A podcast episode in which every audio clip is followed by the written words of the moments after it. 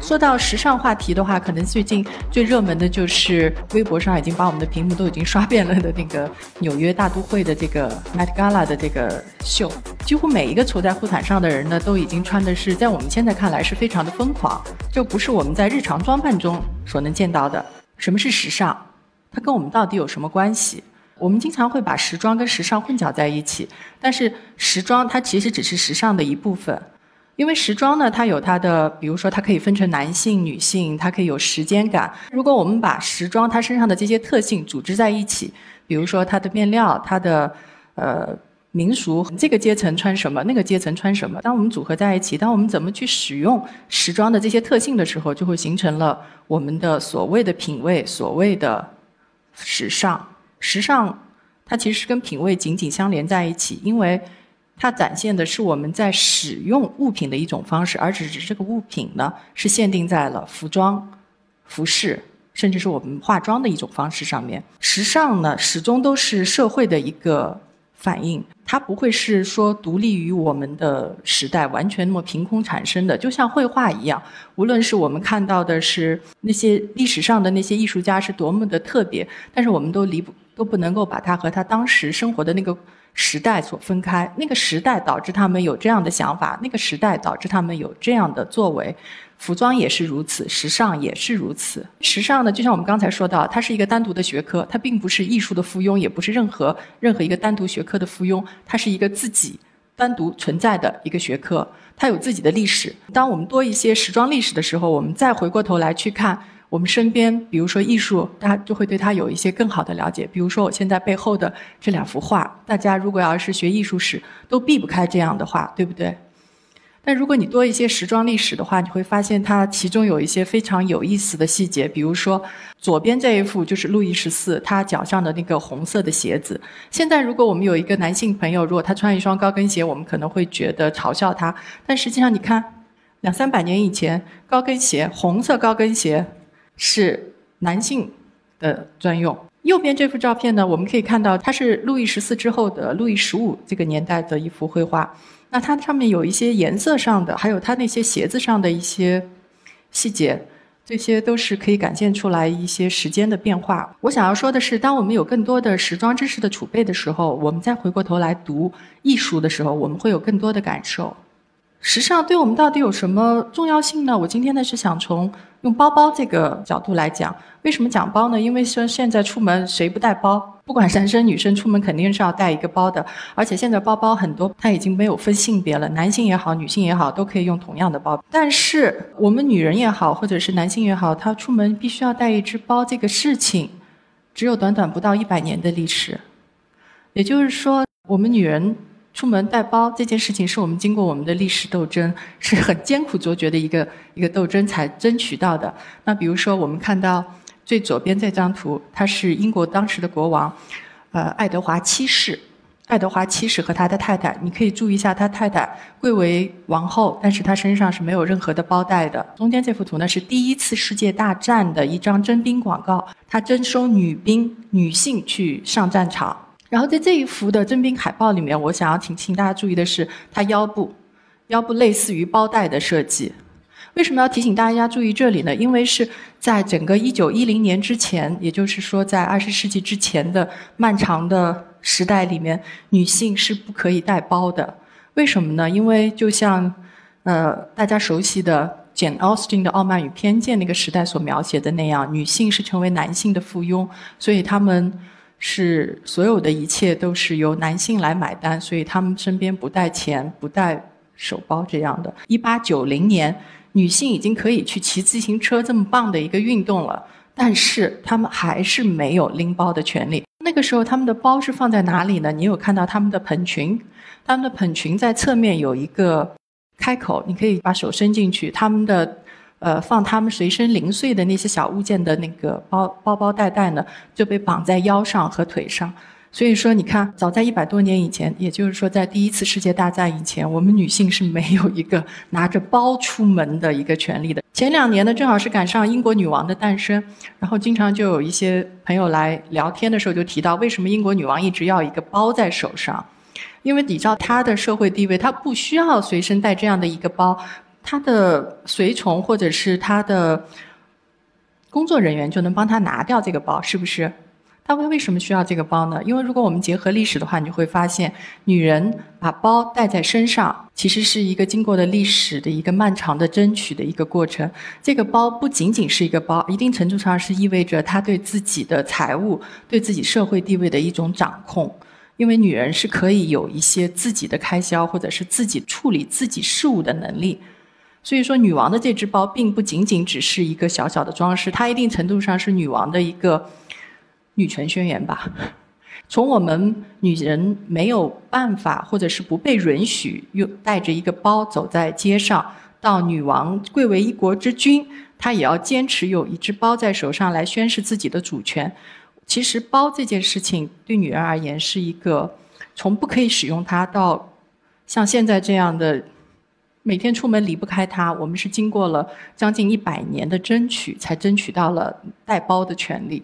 时尚，我们虽然可以说出很长的历史，但是我们对我们真正的现代生活有产生影响的呢，是这一百年以来的事情。所谓这一百年以来的事情呢，是真正的当产业化进入机器革命兴起以后，当服装面料啊，还有这些可以进行产批量的产业化的时候，时尚才真正的起来。一九一四年的第一次世界大战的征兵广告，你可以看到那个时候好像女性是可以走上战场了，是不是就意味着她很独立的一个生活状态呢？不是的，不是这样的。你翻过来看中间这张图，这位女性是真实存在的，她的腰只有四十八厘米，她的这个形象代表的是当时在一九一零年以前最受欢迎、最 popular 的一个女性形象，叫 Gibson Girl。Gibson Girl 就像这个样子，有丰乳肥臀、且细腰，而且有浓密的秀发。但是这样的一个造型呢，其实是用靠依靠 corset 勒紧女性的腰部才产生的。这个对女性而言，并不是一个特别健康的一种美。但是在那个年代里面，这个是当时的女性所摆脱不掉的。右边这张图里就是 Cici 公主，我们后来熟悉的伊丽莎白。她呢，一直是欧洲第一美人，但是在她的这一生中，她一直都在不停的为了保持自己五十厘米的腰，不停的锻炼，不停的穿 corset。西西公主身上这条裙子呢，是查尔斯沃茨，一个英国的高级定制时装师做的。她在历史上呢，被人们那么重要的一个原因呢，并不是说她是为那些著名的美人做设计，而是她做了三件壮举。那三件事情呢，至今对我们的人生，对我们的时尚呢，还是有非常深的影响。比如说，模特。他第一次使用了模特品牌，他第一次使用了品牌这个概念。还有就是他我们现在熟悉的每年两季的时装周也是沃茨提出来的。从沃茨的时代开始，呃，已经不仅仅是。皇家贵族了，还有那些新兴的资产阶级。然后随着时间的慢慢往后推移呢，中产阶级甚至更多的人加入到时装的这个时尚的这个产业里来。第一次世界大战结束以后呢，整个时装的变化是非常的猛烈的。之所以这样猛烈，是因为在第一次世界大战的时候，整个欧洲他们并没有设想过会有一个这样的呃。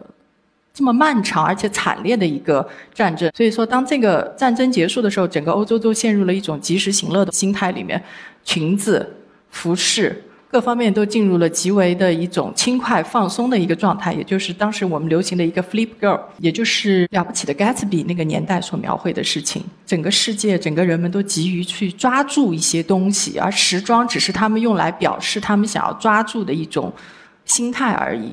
进入三零年代以后呢，我们现在但凡对时装稍微感兴趣的人的话，都会知道那些时装历史上传奇的名字，Balenciaga、Givenchy 这些人，呃，他们都在这个年代里面争奇斗艳。但是三零年代里面，我们只我们要着重提出来的呢是香奈儿，为什么呢？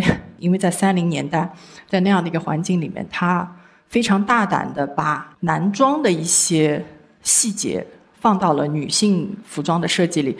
呃，三零年代还有一件很有意思的事情，就是我们大家都知道，那是电影是陌生片的时代嘛。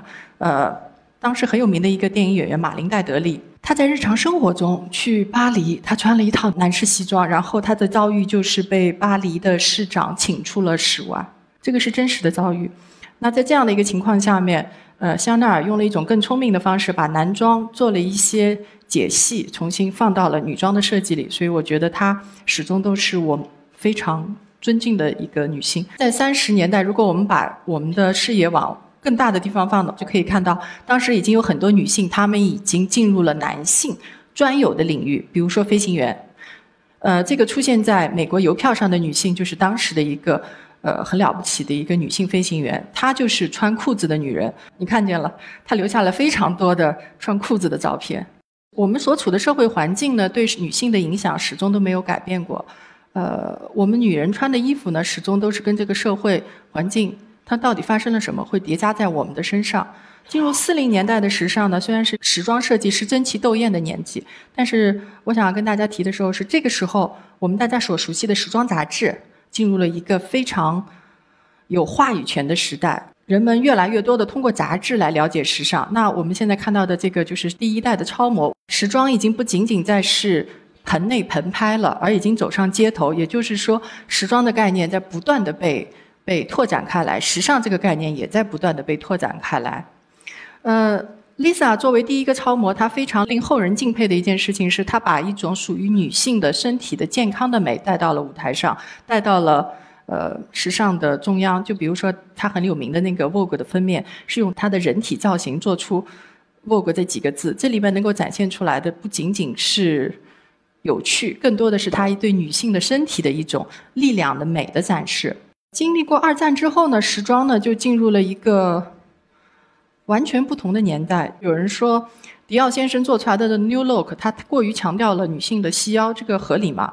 必须要说这是合理的，因为我们不能够孤立的去看一个设计。我们在看这个设计，尤其是一个历史的事件的时候，要把它放在一个大的环境背景下。如果放在这个大的环境背景之下，你就会知道，在第二次世界大战，整个欧洲世界都是一片废墟的时候，人们想要。恢复往日荣光，它不是说我要仅仅是通过服装，而是想要恢复体面的生活，想要恢复那种美好的生活向往。所以说，呃，这个 New Look 不仅仅是 New Look，它更加代表的是一种生活的向往，而不应该只是看在它的腰部是不是过细。呃，进入五零年代的时候呢，就非常有意思的事情。这个时候，女性的审美已经进入多元化了。我们可以看到，像玛丽莲梦露，她最招牌的那些电影都出现了。同时，跟她同样走红、拿下奥斯卡最佳女演员奖的，就是 Audrey Hepburn。她就像一个小男生一样的造型。我们都记得她在呃《罗马假日》里面剪掉了长发，把自己的短发造型出现。那个时候，剪去长发是一种反叛的形式。奥黛丽·赫本呢？她的这个形象呢，她不是一个非常有女性曲线，不是像奥玛丽莲·梦露的那样的形象。但是在五零年代，这样两种不同的审美是并存的。一直到了六零年代的时候，这样的审美在时尚圈就产生了一种压倒性的一种转变，就是我们大家都熟悉的超模 Trixie。Trixie 是产生在一个非常特殊的历史时期，那个时候是二战之后，年轻人占了主导性，他们成了消费的主体。因为为什么二一二战？带走了太多人的生命，所以新生一代成为销售的主体，成为消费时代的一个主体。他这个跟玛丽莲梦露根本就是两种极端的形象的对比。那他为什么会这么受欢迎呢？因为他展现了一种新的思潮，他展现的就是说，女孩子有意识的去去掉她的。女性化特征，这个就是一个很特别的地方。所以说，很多东西我们是没有办法脱离开它的社会发展的大背景来看的。只有放在那个背景里，我们才知道它的存在、它的出现是有什么意义。就比如说，现在如果我们喜欢把化妆的颜料堆在脸上，你会觉得很不自然、很不漂亮。但是在七零年代的话，这就显得非常棒。为什么呢？在七零年代呢，就是。呃，我们可以看到，像 Charlie's Angel 啊那些热门的电影里面，已经出现了一种新的女性形象了。在脸上涂抹过多的化妆品，在我们现在看来并不是美的，但在当时却是一种非常大胆的创新。为什么？因为她想要借助化妆改变自己。这不仅仅是改变自己这么简单，而是她开始想要去掌握自己的外貌，掌握自己的命运。女人对自己生人生的一种掌握，很多时候是从对自己的外形的改造开始的。呃，进入八零年代以后呢，就是进入了我们传说中的超模时代。如果说有一个时代是我想回去的话，那绝对是八零年代，因为我觉得那个年代对女性是非常的友好的。我们可以看到最右边这张图是 Vogue 的封面。很多人问，为什么美国版的主编 Anna Winter 这么重要呢？那我们可以从这个封面里面讲出一点原因来。这是他作为美国版主编以来的第一张封面。这张封面里面有很多别人从来没有做过的，以至于到我们现在看来都是非常了不起的一些创举。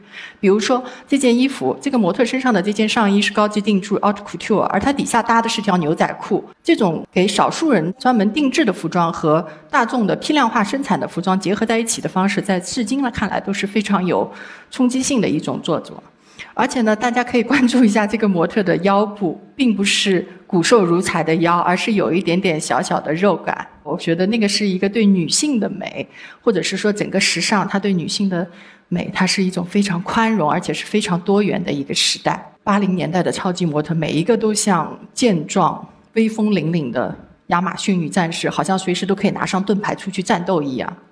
进入九零年代以后呢，这个我们最常讨论的时装话题就是比利时时尚。比利时时装之所以对我们而言这么重要，是因为在这之前，你穿一件衣服，你可以看出它的料子，你可以看它的呃性别，可以甚至看出它的是不是贵。但是在比利时这些时装设计师，你发现他们打破了这个社会阶层感。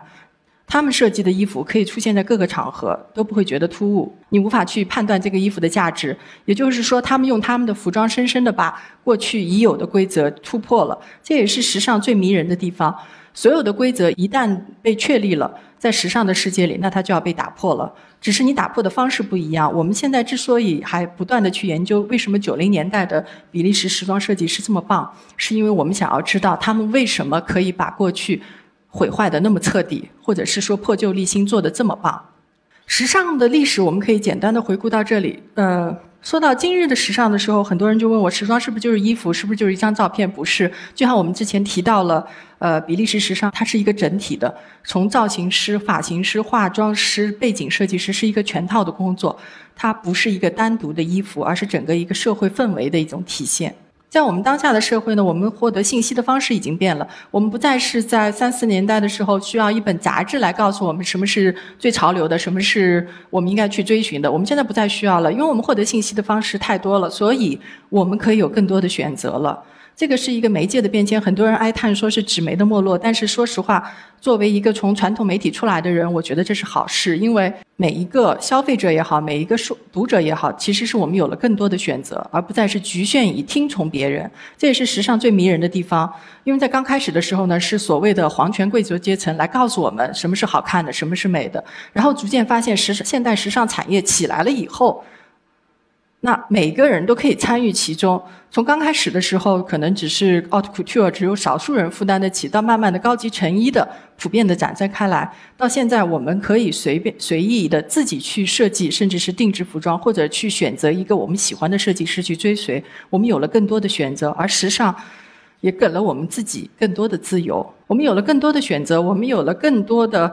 呃，包容性。所以现在的，如果我们要谈论时尚的潮流性的话，可能就是某一类群体他们之间的一种共鸣。比如说这一类人喜欢这样的服饰，那一类人喜欢那样的服饰，其实是一种更好的一种选择。时尚呢，始终都是我们时代的一面镜子，它并不是说独立于存在的，好像是说它是就是你爱怎么穿不怎么穿。其实它是把告诉你你。想要怎样去表达自己？你想要展露给别人的是什么？你想要掩藏起来的是什么？你选择时装的方式是你给自己做的一幅自画像。那它在时装是在不停的变化之中，有的时候是重复过去，有的时候是一个你觉得莫名其妙的一个设计，就好像在 Met Gala 上你看到的那些奇奇怪怪的着装一样。但是我觉得它最棒的一个地方是在它不停的给我们新鲜感，不停的去推翻过去，不停的推着我们往前走。它的这种变化呢，是应和了我们的社会的需要，应和了我们自己自身的需要。因为只有我们有需要，他们才会去产生。并不是说他们是凭空产生，我们去应和他的。希望大家也能像我一样，从时装中获得自己的乐趣。谢谢。